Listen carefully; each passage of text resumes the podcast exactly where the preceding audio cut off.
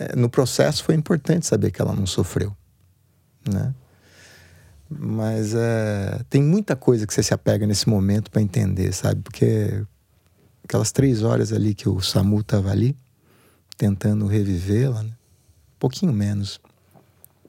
Foram três horas desde o momento que eu cheguei até a hora que foi declarado o óbito.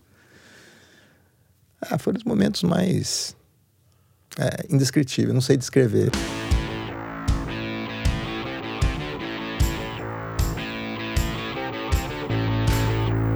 Bem-vindos a mais um episódio do podcast Retrato do Projeto Draft. Eu sou Adriano Silva, publisher do Projeto Draft, e hoje nós estamos recebendo meu amigo, meu irmão Paulo Camossa Júnior. Paulinho, com 53 anos, foi um dos diretores de mídia mais criativos do mercado publicitário brasileiro. Hoje ele empreende com a Pirapora Nó, uma consultoria de negócios e de criatividade no mercado da comunicação e se define como um artesão. Paulinho também é pai de Amanda, que não está mais entre nós. Paulinho, prazer te receber aqui para a gente fazer esse retrato juntos. Adriano, maior prazer estar aqui. Sempre que eu te encontro, é, eu fico feliz. E que bom a gente se encontrar agora para falar de um tema que é tão importante para mim. Muito bem. Paulinho, eu é, preparei aqui algumas perguntas. É, é, com a, a humildade de quem sabe que, ou de quem não sabe, de quem não tem condição de saber as coisas que você viveu. Porque eu ainda não tive uh, uma experiência na dimensão do que você, do que você enfrentou. Faz 10 anos que a Amanda, sua filha, se foi. Ela tinha 18 anos em dezembro de 2008. Conta pra gente como que você tem lidado com a presença dessa ausência na sua vida? É, você definiu muito bem, né? É uma presença. É, eu aprendi ao longo do tempo a, a entender que ela não precisa estar fisicamente perto de mim ou tocável, né? Para compreender sua existência. É, e tem sido um processo ao longo do tempo. Todo, é, eu, e eu também acho o seguinte: eu acho que é uma experiência tão particular que não tem muito lição, sabe? Acho que cada um lida com isso de uma maneira, enxerga isso de um, de um, uma, de um jeito muito é, singular. É, eu sempre tive comigo que a Amanda passou comigo, com a gente aqui 18 anos e que nada vai ser maior que esses 18 anos. Nem um dia que eu viver aqui vai ser mais forte do que a intensidade que eu compartilhei com ela nesses 18 anos. Então, para mim, o, protagonismo dessa história, dessa jornada, a minha jornada, são aqueles 18 anos que eu tive com ela. O que eu vivo hoje sem ela, com a ausência dela, não é maior do que aquilo, não é mais bonito que aquilo, não é nada mais do que aquilo. Então, é, o que eu hoje sinto é que ela continua né, com, com vamos dizer, com, com todos os resíduos uhum. que ela deixou nos 18 anos, que ela... Os legados. É, os legados, os aprendizados, as lembranças, as memórias. E, e também os sinais né, que eu tenho depois que ela se foi, que ela permanece, né? Que sinais são esses? É,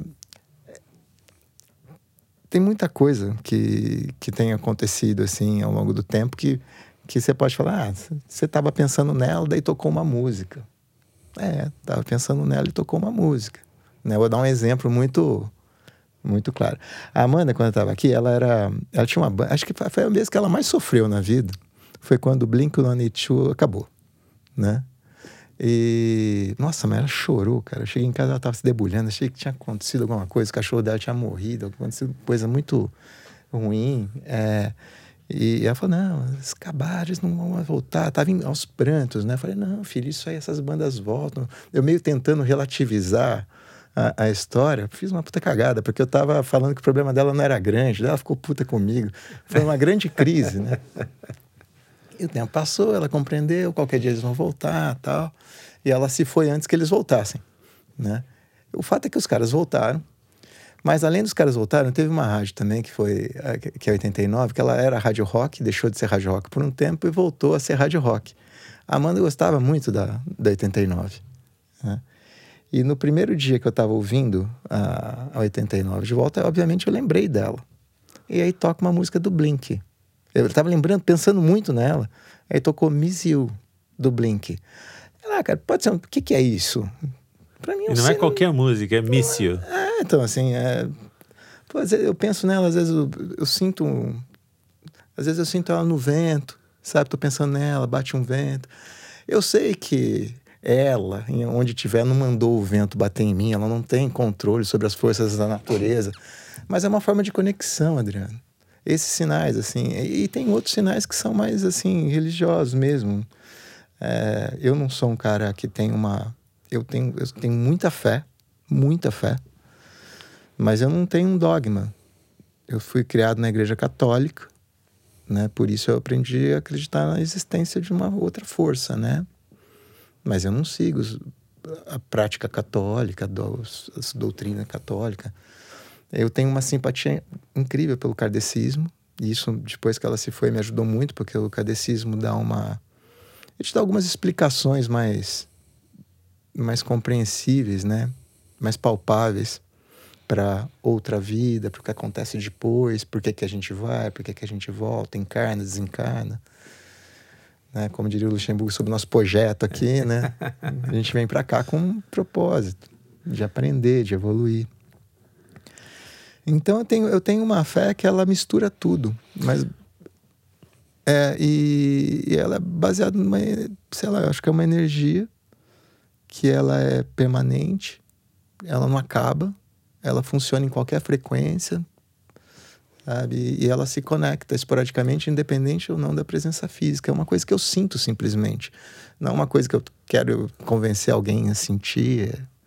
E talvez isso seja até uma defesa minha. Porque se eu não acreditasse nisso, eu estaria sofrendo muito, Adriano. Mas muito mesmo. O que, que a perda da Amanda alterou nesse campo da tua vida da religiosidade? Como você era antes e, e, e como você se tornou depois com, com a perda dela? É, primeiro que eu não falo muito perda, né? Eu não uso muito esse termo, né? É simplesmente uma, uma mudança de, de fase, né? Então eu não sinto que ela eu tenha perdido a Amanda. Eu não sei o que, que eu e a Amanda significamos. Eu não sei se ela é minha filha, eu não sei em outro plano. Eu não, eu não sei, eu sei que eu amo essa menina, né? Mas eu não sei como é, não consigo definir assim a partida dela como uma perda, entendeu? Então isso para mim é importante. Mas é, eu, eu também tenho uma coisa assim que eu sinto que eu, ao longo do tempo, eu, de alguma maneira, fui preparado, sabe? Eu fui preparado para esse momento. E eu não sei explicar por quê. Eu sempre tive muita emoção, é, sempre me emocionei muito com histórias de reconstrução. Tem um filme, Amanda estava aqui ainda, hein? Eu estava vendo um filme chamado é, O Quarto do Filho, do Nani Moretti. Você já viu esse filme? Sim. É um filme sobre um cara que, vou usar o termo que você usou, que perde um filho, Sim. né? E, e, e a partir desse menino, ele, ele desestrutura toda a família, né? É, o filme mostra assim como que essa família faz para conseguir se reestruturar, se reconectar, se equilibrar, né? E para mim o momento, eu, não que eu, o momento da partida ou alguns flashbacks não me emocionassem, porque emocionam, mas tinha um momento nesse filme que me levava muito às lágrimas, assim, que é o, o última cena do filme que eu não vou dar spoiler, sabe? Mas é, eu não vou dar spoiler como, né? Mas assim, é um momento que eles, você sente que eles entraram em harmonia de novo. E é um filme lindo, né? Um filme é, realmente que vale a pena ser assistido. É, quando, quando tem esse momento que você sente, pô, os caras estão tão em paz. Eu, eu tive um acesso de choro que a Amanda veio, foi no quarto que eu tava vendo a, a, a quarto de TV que eu tava vendo o filme. O que aconteceu? Nada, tá com um negócio lindo aqui. Eu chorava, mas chorava soluçar. Uma outra coisa também ligada à música e cinema que me que eu, eu falo, de alguma maneira eu sabia que essa parada ia acontecer. É, eu e ela, a gente estava vendo lado a lado um filme com a Susan Sarandon, que ela tem uma doença terminal e ela tem filhos. E tem um momento que ela tá lá dançando com os filhos, de muita conexão na, na cama. E aí tá tocando Ain't No Mountain High Enough, do Marvin Gaye, da Tammy Terrell. Eu sei que nesse momento eu e ela começamos a chorar, vendo o filme.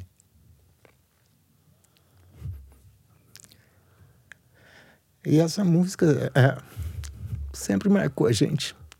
É, quando eu ouço ela, cara, dá uma emoção. Mas é isso, não tem, não tem que nos separe. Sabe? Pode ter vale, montanha, rio. A gente sempre vai estar junto. É, é uma. Então, assim, é, as coisas foram. Sem eu saber, as coisas foram, foram me preparando, assim, de alguma maneira, para o momento que a gente não tivesse fisicamente juntos. E o momento da partida dela, sim, foi uma coisa assustadora, né? Porque, claro que você não espera. É, ela estava em casa, estava em paz, estava linda, ela não teve nada. Assim, ela partiu da maneira mais confortável possível, dentro de casa, no seu quarto, vendo Friends, que era o seriado preferido dela. E, e a autópsia não revelou nada, não tinha nada, não aconteceu nada sabe? É, não tinha nenhuma artéria rompida. Cara, ela foi desligada. Não tinha nenhum sinal de sofrimento quando cheguei em casa. A gente, para quem não conhece a Amanda, Amanda tinha 18 anos. Eu me separei da mãe dela quando tinha, ela tinha quatro. Ela viveu com a mãe, ou principalmente na casa, morou na casa da mãe dos quatro aos oito. E a partir dos oito nós moramos juntos. Então a gente tinha uma conexão muito forte, né? Então quando eu cheguei em casa, ela estava lá bonitinha, deitada, parecia que estava dormindo. De alguma maneira, isso foi. É, no processo, foi importante saber que ela não sofreu, né? Mas é, tem muita coisa que você se apega nesse momento para entender, sabe? Porque aquelas três horas ali que o Samu estava ali, tentando revivê-la, né? um pouquinho menos. Foram três horas desde o momento que eu cheguei até a hora que foi declarado o óbito. Ah, foram os momentos mais é, indescritíveis. Não sei descrever, é. Adriano. A, a, o caldeirão de emoção que vem, é um monte de coisa. Você não sabe se você compartilha aquilo, se você não compartilha, você espera. Tem um momento terrível que você pensa, fala, cara, se ela voltar, não é mais Amanda. Aquela Amanda que ficava Sim. escovando. Vai, é uma, vai ser uma outra persona, né? Com, provavelmente com frustrações incríveis, que a Amanda era muito vaidosa, né? E ele falou, será que é bom ela voltar? Você imagina que você pensar isso do seu próprio filho? Sim. Né? É, é difícil, para você é difícil de descrever e acho que para quem está ouvindo aqui é difícil de imaginar o que você deve ter sentido naquele momento é, ali. Enfim, é, no momento que ela se foi, assim, é, eu senti uma coisa maravilhosa que foi a energia dos amigos me acolhendo, me carregando, você inclusive, né? é, eu me senti realmente muito, muito acolhido, né? Por isso, anestesiado até. Eu tive, em, em, talvez por esse processo de preparação que eu tenha tido, seja pela minha fé em alguma coisa, seja por essas, esses eventos que eu te falei, né? É, isolados, que me emocionavam muito essas coisas de reconstrução, de, de, de superação. Eu tive não sei porquê, mas eu tive, guardadas as proporções, eu tive paz desde o início, sabe? Tive paz. E essa sensação aqui você... Tirando, desculpa, tirando só o, o, o, primeiro dia, o segundo dia, que eu falava, meu, isso daqui não vai passar nunca. Porque, assim, depois que os amigos vão, você tá sozinho, todo mundo tem que tocar a vida, né? Você também. Daí, no momento que a anestesia passa, que a droga do, do amor dos seus brothers não tá mais ali, de repente vai, caramba, isso aqui não vai passar nunca, meu. Aí você se viu trancafiado com aquela ausência na tua vida, mas ao mesmo tempo você sempre se refere a essa presença da Amanda depois da partida dela. Quando, depois desse momento de, de luto inicial, quando que você é, sentiu pela primeira vez essa presença dela, ou que a morte não, não tinha significado ali um ponto final na relação de vocês? Eu acho que eu senti assim, é, teve, na verdade, assim, eu teve um processo de compreensão disso, mas o primeiro insight que eu tive foi no, no, durante o velório, da madrugada, assim, ela foi velada a partir das 5 horas da tarde, né? O, ela não, o corpo dela, né? E teve um momento ali que eu me aproximei e comecei a conversar com ela em voz alta. Tinha tava meus parentes mais próximos ali, é, falando para ela em paz, que eu ia ficar bem, que a gente ia ficar junto. Foi uma, um ato espontâneo meu, né? Que a minha madrinha dela chegou e até me fala isso, fala aquilo, tal. Ela começou até a me direcionar, mas eu tive um insight de continuar em contato com ela ali. E como eu te falei, né, depois você tá sozinho em casa e eu continuei vivendo na nossa casa, uma casa repleta de referências nossas, né? Eu morei nessa casa até 10 anos atrás. Até 10 não, até 9 anos atrás. Então é, era muito presente tudo, né? Então assim, é, depois do segundo dia, foi me dando uma paz que ela permanecia, daí eu comecei a fazer um vídeo dela, falei, ó, ela existe.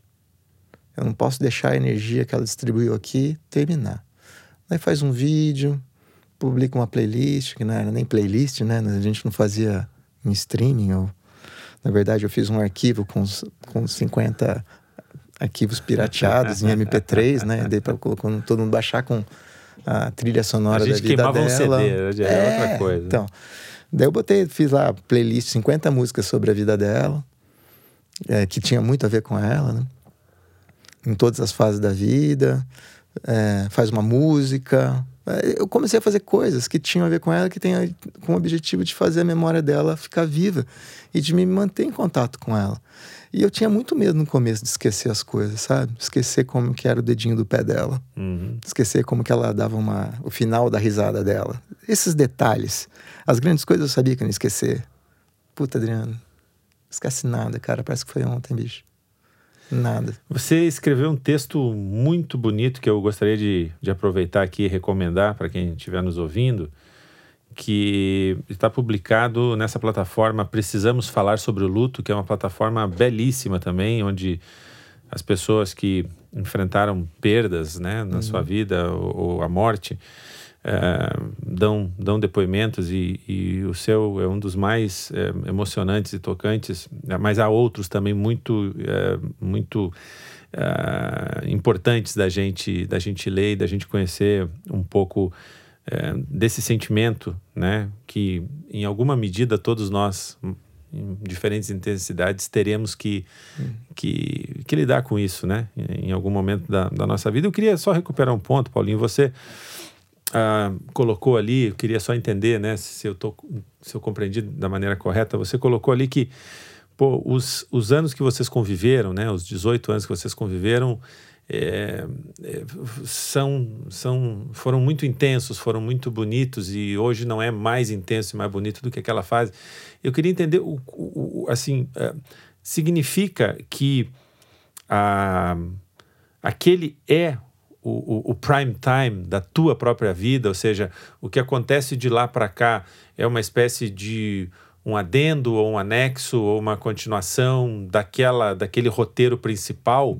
É assim que você sente? Ah, foi bom você falar para não ficar mal entendido, né? É, quando eu falei que eu, estou falando da minha relação com a Amanda, não estou falando da minha existência, da minha jornada aqui.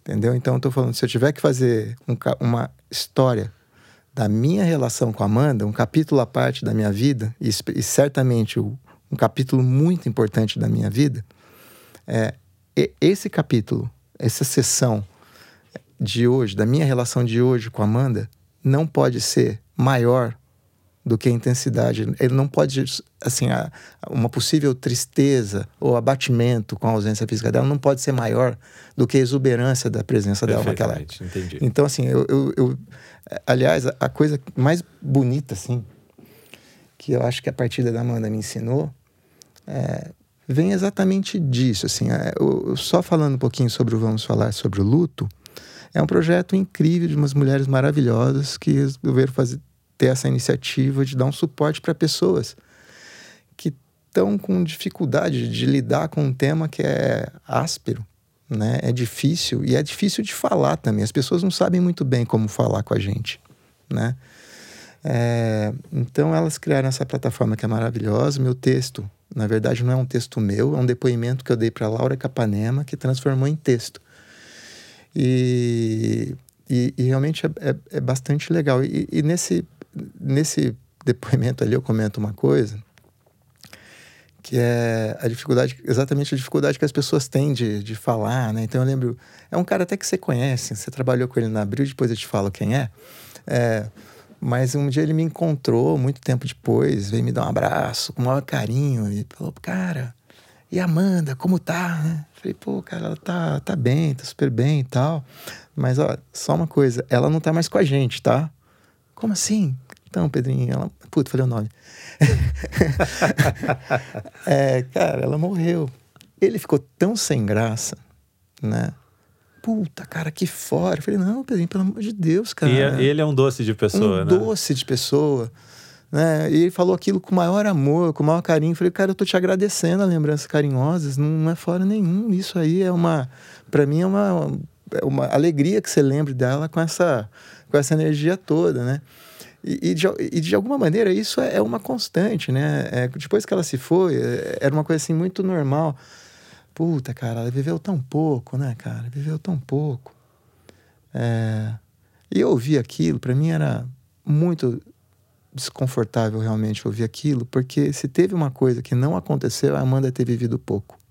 A Amanda foi a pessoa que é mais exuberante que eu conheci, o que eu conheço. Porque ela passou aqui 18 anos de uma intensidade, cara, de um amor, de uma mesmo quando ela era adolescente, aquela adolescente chata pra caralho, que a gente brigava muito. As nossas brigas eram muito intensas, sabe? Tudo era muito intenso, tinha muita vida naquilo tudo. E mesmo nessa fase de briga, entre a gente tinha um amor que a gente nunca dormiu uma noite sequer sem dar um abraço, assim, aquele abraço meio constrangido, aquele beijo meio mal-humorado, sabe? Porque brigou forte, mas nunca deixou é, esse negócio. É, deixou de ter esse carinho, essa, essa conexão, né? Então, quando a Amanda se foi, eu falo, cara, ela não viveu pouco. Ela viveu muito, por 18 anos, né? E o que, que a gente está fazendo com a nossa vida aqui, né?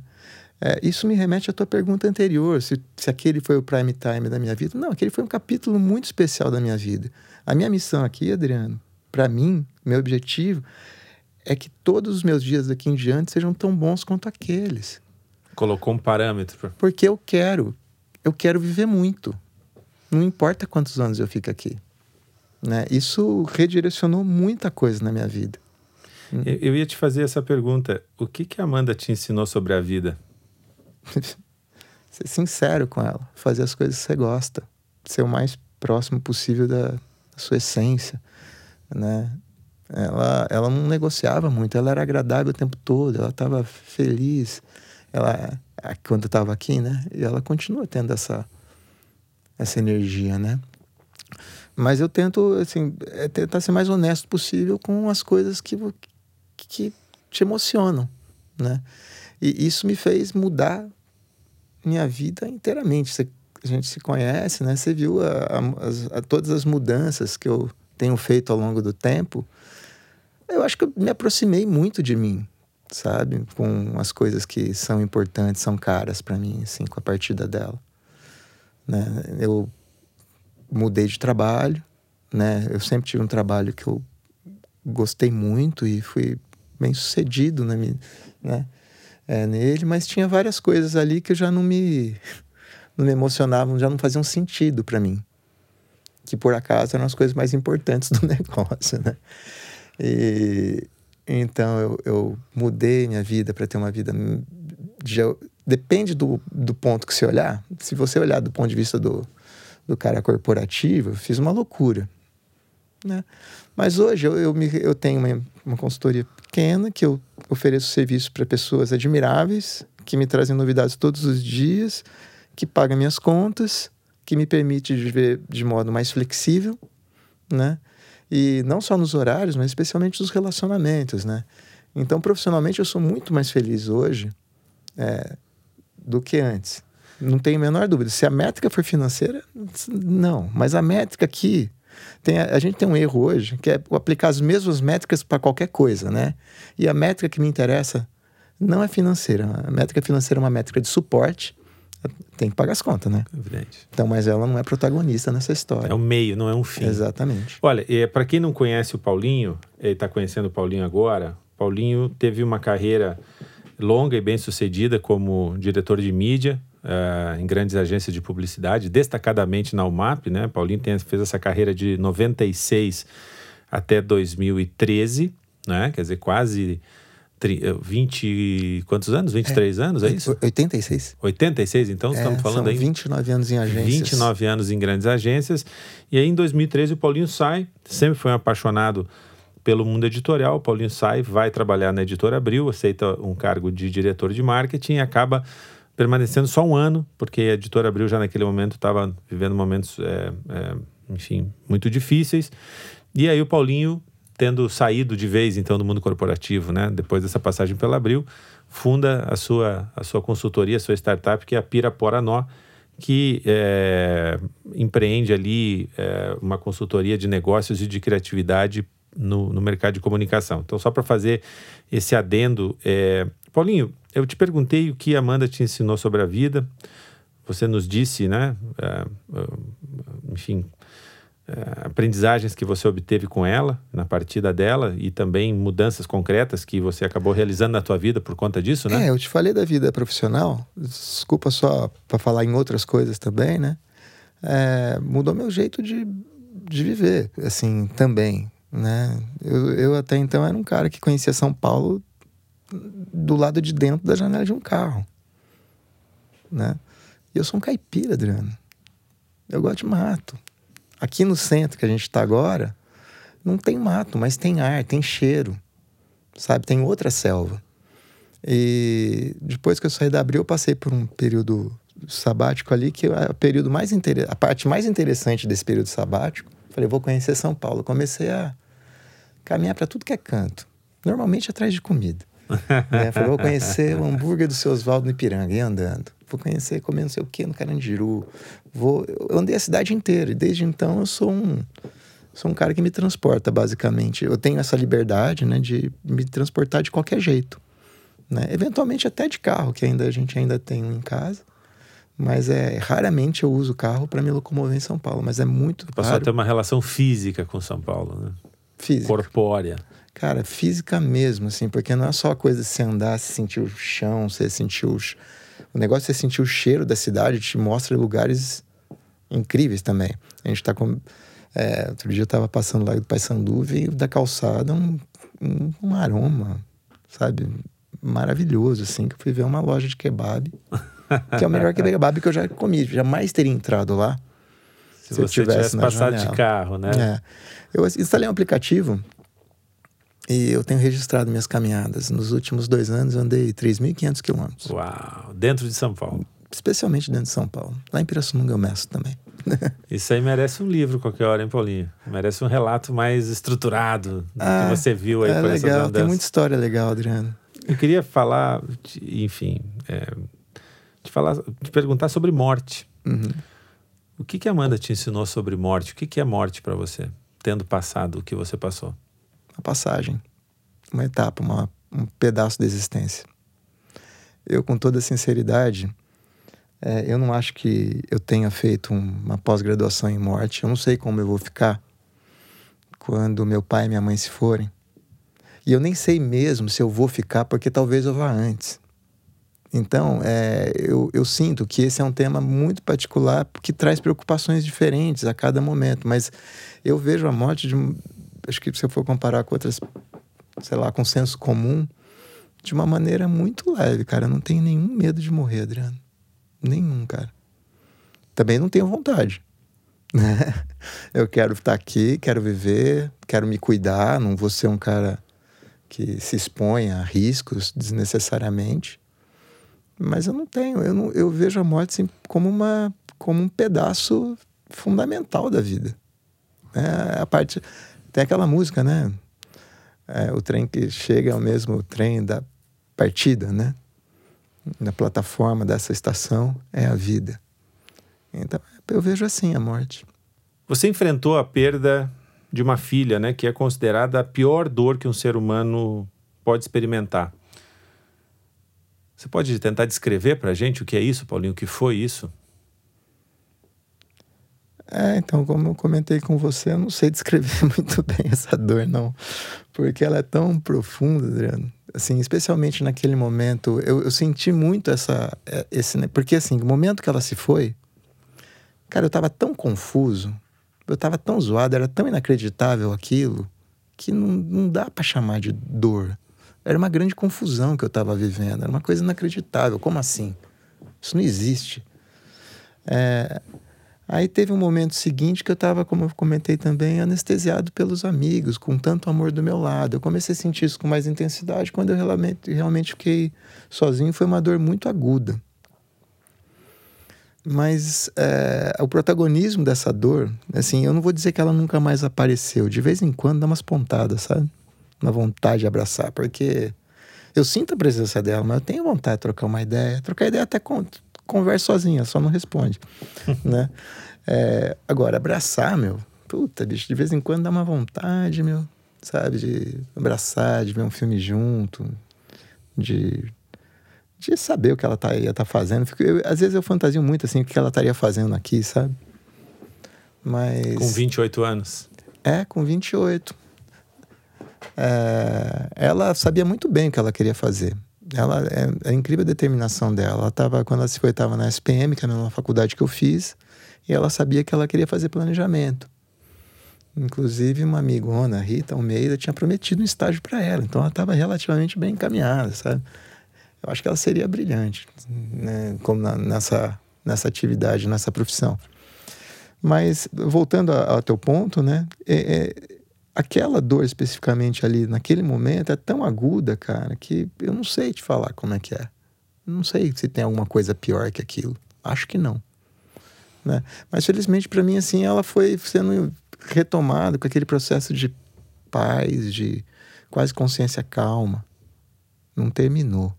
Só mudou de, de fase. O luto é para sempre ou ele acaba um dia? Ah, Adriano, Eu acho, tenho a impressão que é, o luto é uma compreensão dessa nova. O processo do luto te leva a uma compreensão de uma nova estágio da, da existência. Se, se, se isso for, se luto for isso, né, a fase que você precisa para ter consciência de uma nova etapa da existência, se você encara, se a semântica for tiver esse, esse propósito, acaba né? Pode voltar eventualmente, mas acaba. Agora, se luto for saudade, não. Eu, como eu te falei, vira e mexe tem saudade, tenho vontade de pegar. Né? Isso não quer dizer que eu esteja sofrendo, só quer dizer que eu estou sentindo aquela intensidade. Eu choro, tem hora que eu choro. Aqui hoje eu quase chorei, né? É, isso para mim não é luto, né? O luto para mim já passou, né? Agora, a saudade a intensidade, a presença, como eu te falei, a sentir essa. Cara, quando, quando eu me emociono aqui, é que eu sinto, vem, é avassalador, cara. Vem Amanda assim, muito forte para cima, sabe? Então, é, é, isso não passa. Eu ia te perguntar se, mesmo uma década depois, ainda tem dias que é insuportável, um momento assim que é muito agudo, e aí que sentimento é esse? É saudade, a dor? É, é não. O, o, essa dor que eu te falei, assim, não tem coisa de ser. Para mim, eh, de novo, toda experiência é uma experiência. Tô falando no meu caso. Eu tenho essa, essa saudade, essa vontade de abraçar que é, é um instante. Sabe? É uma coisa que dura cinco segundos. Né? Então eu tenho essa. É, uma, é um beliscão, assim, sabe? É, de resto, eu tenho. É, tem momentos, tem fases que eu sinto, sinto muito a presença dela. Você escreveu um livro e num livro você descreveu de uma maneira muito sensível uma situação que eu e um grande amigo, Otávio, Otávio Rodrigues, passamos praticamente ao mesmo tempo, que é ver um filho partir. No caso, duas meninas, né? A Amanda e a Bianca. É... Você foi muito sensível a descrever aquilo né, a maneira. Você não revelou nossos nomes ali, mas obviamente eu, eu, eu, sabia que era ele. Até porque foi você que me apresentou ao, ao Otávio, né? É, e eu fui, eu conheci o Otávio porque eu recebi tanta energia boa, mas tanta energia boa, que quando eu fiquei sabendo que tinha um cara que era brother de um monte de amigo, que a filha também tinha partido e ia ter naquele dia a missa de sétimo dia. Eu falei, ah, vou lá, cara. Não conheço, mas vou devolver um pouco do que eu recebi. Foi logo na sequência, né? Foi três meses depois. Ela se foi em fevereiro. Fevereiro de 2009, a Bianca. E eu fui. Foi você, inclusive. A gente, por acaso, sentou junto. Eu nem sabia que você ia. Né? A gente sentou juntos e no final é, foi a primeira vez que eu vi a figura do Otávio, né? O doc, já era uma figura conhecida, Dr. Reggae. e, mas foi pessoalmente foi a primeira vez que eu, que eu vi. E, e a partir dali a gente fomos, fez uma amizade. Era uma amizade esporádica, a gente se via três, quatro vezes por ano. Né? Normalmente para falar das meninas. Cara, hoje o Otávio é uma das figuras mais frequentes da minha vida, mais presentes. Né? Assim, a gente faz toda sexta-feira um rolê aqui pelo centro de São Paulo, de três, quatro horas. A gente se fala umas três vezes por semana. O Otávio virou um amigo muito querido, muito importante para mim. E uma coisa que, que assim, é a, a Amanda e a Bianca são temas que de vez em quando a gente fala, mas que a gente sabe que elas estão presentes sempre. Essa, o sentimento da presença delas ali com a gente é uma coisa. A gente está junto ali por causa delas, cara. Se não fosse Amanda e Bianca, eu não conheceria o Otávio. Então, quando a gente está junto, assim, é, não, precisa, não precisa falar que elas estão juntas também. E de vez em quando a gente conversa a respeito delas. E de vez em quando a gente se emociona falando delas também. Vocês foram, de alguma maneira, apresentados por elas, né? Fomos, totalmente. Se apresentou aqui nesse plano, né? Mas de outro jeito, foram elas que tramaram tudo. E você sabe que você disse que você foi ali coberto uh, pelo carinho dos amigos, né? No, no, no, enfim, no velório, né? da Amanda e a lembrança que eu tenho é você devolvendo muita serenidade, muito carinho, muito sorriso, muito amor para as pessoas também e eu estava presente lá e eu fui uma dessas dessas pessoas contempladas ali por uma energia boa que impressionou a mim e a muitos outros ali, de onde você estava tirando aquele tipo de, de sentimento, de, de sensação naquele momento. E é alguma coisa que eu lembro também, na, na missa da Bianca, uhum. o Otávio com essa mesma aura, com essa é. mesma serenidade, um sentimento superior de quem já tinha, de alguma maneira, ah, ah, eu não vou dizer resolvido, mas assim, tinha de alguma, de alguma maneira tinha absorvido aquilo tudo e estava devolvendo de uma maneira muito uhum.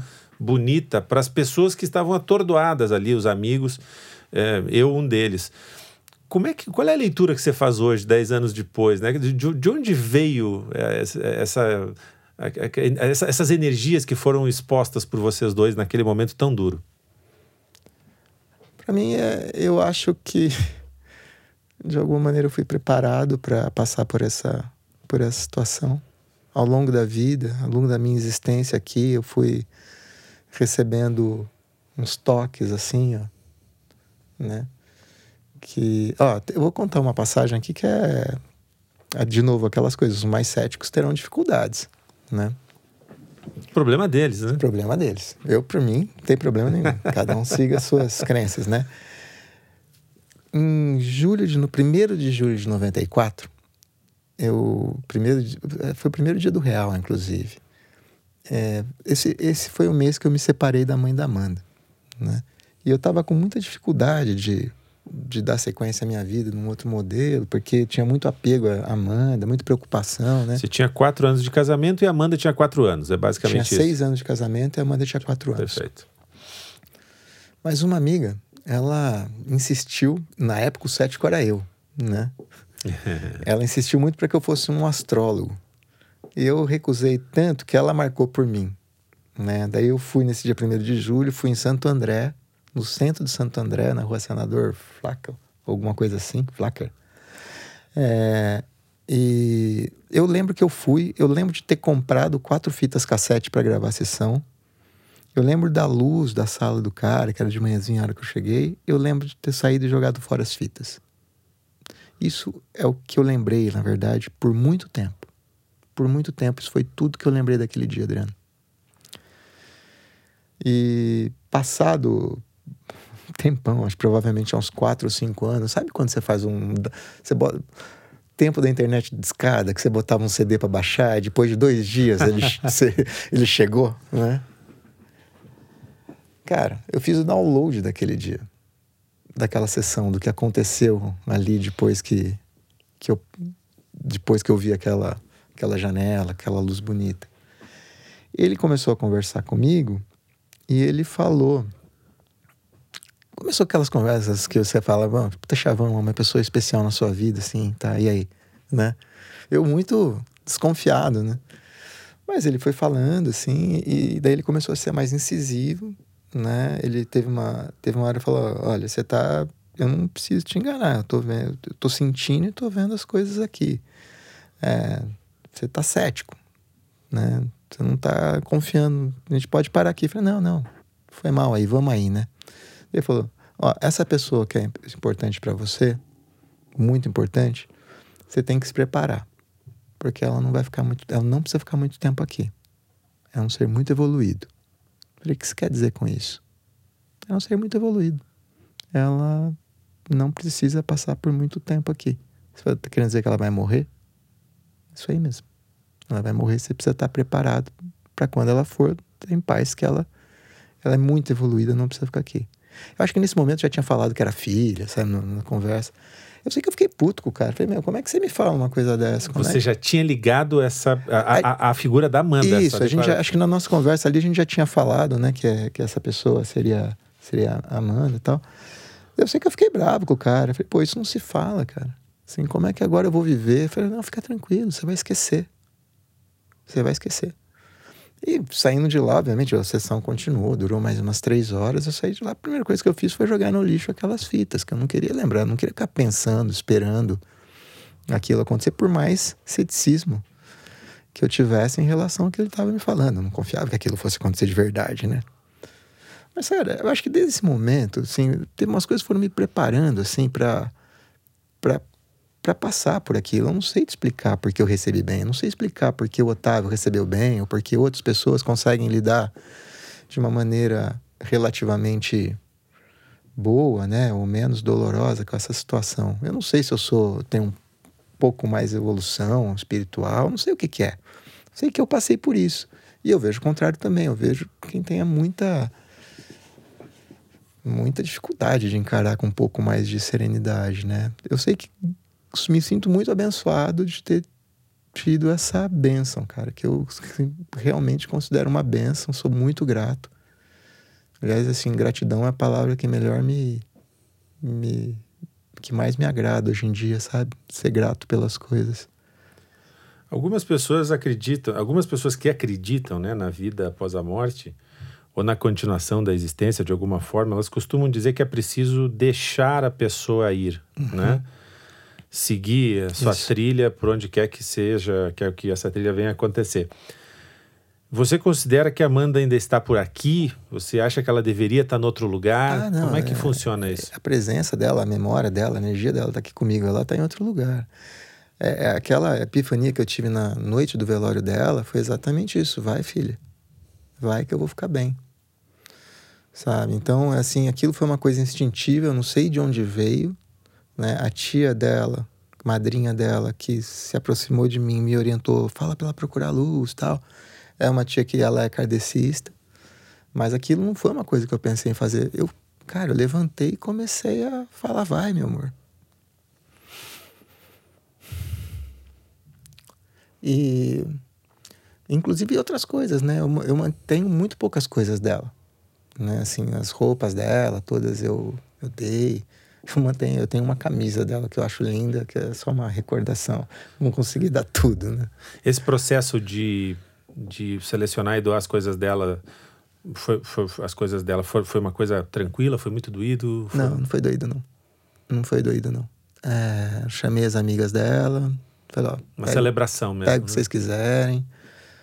Que foi, eu levei para um centro espírita que eu estava frequentando na época. É, eu tenho alguns objetos dela que eu, que eu guardo com carinho, mas eu não, não tive esse, esse sofrimento, esse, esse apego, não. Qual é a melhor lembrança que você tem da Amanda, Paulinho? Ah, o sorriso dela, o abraço dela, assim, é... o sorriso dela era uma coisa, uma delícia, a vida inteira, desde que era pequenininha, sabe? É... Isso aí é... Puta, cara, sério, se, se tem alguma coisa pegando, se eu lembrar desse sorriso, já fica melhor, já não pega tanto, sabe? É, é lindo. Ele, ele tá lá, ele tá aqui, né? É, é isso que você É, sente, né? É. Tem, um- tem, é, ela deixou vários videozinhos, sabe? No, no computador. Nossa, como eu fucei aquele computador dela. Achei coisas que eu não queria ter achado dela. Em respeito à privacidade da Amanda, nós não revelaremos. Não, não, nenhuma falaremos delas. sobre isso, né? não falaremos sobre isso. Mas eu achei coisa que eu falei, pô, filho. Dá uma risada. Não, cara, assim, é, é muito divertido isso, de certa maneira. É até engraçado falar que é divertido. Mas é uma continu... Vê se isso não é uma continuação da existência. É, tinha vezes que eu viajava para Pirassununga, a Amanda ficava aqui na- com a mãe dela, mas ela usava a nossa casa para levar uns amigos lá. Né? Então tinha fim de semana que eu chegava, achava. Ela estava com a mãe, né? Na casa da mãe. Sim. Eu chegava em casa, uma tampinha de cerveja. Falei, Ei, Amanda, né? Isso quando ela estava aqui ainda. Depois que ela se foi, um dia foram uns amigos lá em casa e um deles quis tomar uísque. Eu não tomo uísque, eu não gosto. Mas eu tinha uma garrafa lá que eu usava para esporadicamente servir alguém. Eu sei que eu comecei a procurar a garrafa, eu não achava, daí comecei. Ela estava lá no fundo. Quando eu peguei, ela estava semi-vazia. Falei, Amanda. Eu contei isso para um, pra um amigão dela. Ela falou: Nossa, a gente bebeu muito suas bebidas. Olha, você pensa em ter outros filhos? Ah, Adriano, se, eu, se rolar, você é um ótimo pai. Assim, é, em princípio, eu não, não planejo isso, sabe? Mas se vier, você é um cara muito feliz de poder. Eu acho que eu fui. um- Foi a coisa que eu melhor fiz na vida, né? Assim, foi ser pai da Amanda. Por mais que eu tenha cometido excessos, assim, de, de rigor, né? É, eu, hoje, quando eu olho, eu falei, putz, eu não podia, não precisava ser tão rigoroso assim e tal, né? Mas eu fui um pai incrível, cara. Inclusive, eu acho que é, a força da nossa relação, que era uma relação muito bonita, né? E ela começou num período que não era tão comum ainda, né? É, um pai morar com a filha. Hoje já é muito comum, mas ali ainda era. ainda A gente ainda causava um pouco. Falei, é, pai, mora com a filha e tal, né? E a gente era muito bonito junto, sabe? As pessoas notavam, assim, quando eu estava ensinando ela a nadar lá no Pirassununga, as pessoas, as pessoas que encontram, nossa, eu lembro de ser com ela na piscina, né? Eu lembro de ser abraçado com ela. As pessoas lembram da gente com muito carinho. E então, é, eu acho que quando ela se foi, saber, cara, que tava tudo certo, meu. Eu fiz o melhor que eu pude ali, fiz realmente, sabe? Eu fiz realmente o melhor que eu pude. E eu acho que eu fiz direito. E ela devolveu direito, então a gente me, me deu paz. Várias coisas que te dão paz, de certa maneira, ali, sabe? Você sabe que eu mesmo tenho uma lembrança de vocês, talvez você vá lem- lembrar disso também. Ah, eu lembro. a gente Uma tava- sereia do mar. A gente estava no meio do Oceano Atlântico, eu estava lá com a Lu, minha mulher, a gente ainda não tinha as crianças, isso, portanto, foi antes de... Deve Isso foi em 2006. Dois, Janeiro de 2006. Janeiro de 2007, talvez. Ou, ou antes, Ou porque antes, eu não até. tinha as crianças, eu devo, deve ser dois ou três, É. alguma coisa assim. E a gente estava na Praia do Cachorro, que é uma Isso. praia super de difícil acesso, em Fernando de Noronha. E... sol algum- caindo, né? O sol caindo, algumas pessoas saindo, saindo da água, até que sobraram dois casais, digamos assim. Eu e a Lu e você e a Amanda, realmente ali furando Isso. uma onda e tal. É. E essa, portanto, eu posso testemunhar essa composição bonita que vocês faziam, porque você sempre foi um cara muito jovial também, né? Você, aliás, você sempre foi um cara muito roqueiro, muito ligado em música. Possivelmente vocês dois ouviam o Blink 182 ali juntos, Ela né? tinha muita, assim, acho que ela só tinha um sentimento ruim de mim, assim, que era uma inveja de eu ter visto o Blink-182 ao vivo. ela odiava isso. É, Acho que foi a única coisa que ela, assim, realmente... é, o único sentimento ruim que ela tinha a meu respeito era essa, era- inveja. essa era uma vantagem competitiva que você É, tinha. que eu usei muitas vezes. Você já viu o Blink-182? Eu já vi. Eu já vi. e, então, realmente, vocês é, compunham ali uma, um- uma, uma dupla muito, muito interessante. Paulinho, é, também queria só sublinhar aqui, eu, eu, eu sou pai hoje de dois adolescentes, né? Então vão, vão fazer 14 anos agora. É, e, a gente realmente, muitas vezes, a gente se impõe, né? A, especialmente, acho que no, no, primeiro filho, que no meu caso são dois, né? É, você tem dois primeiros filhos. A, né? Eu tenho dois primeiros filhos. A gente se impõe, a gente erra muito, muitas vezes, no exagero de se impor uma, uma autocobrança que acaba virando uma excessiva. Qual é o termo que você usou? Um rigor, rigor. excessivo.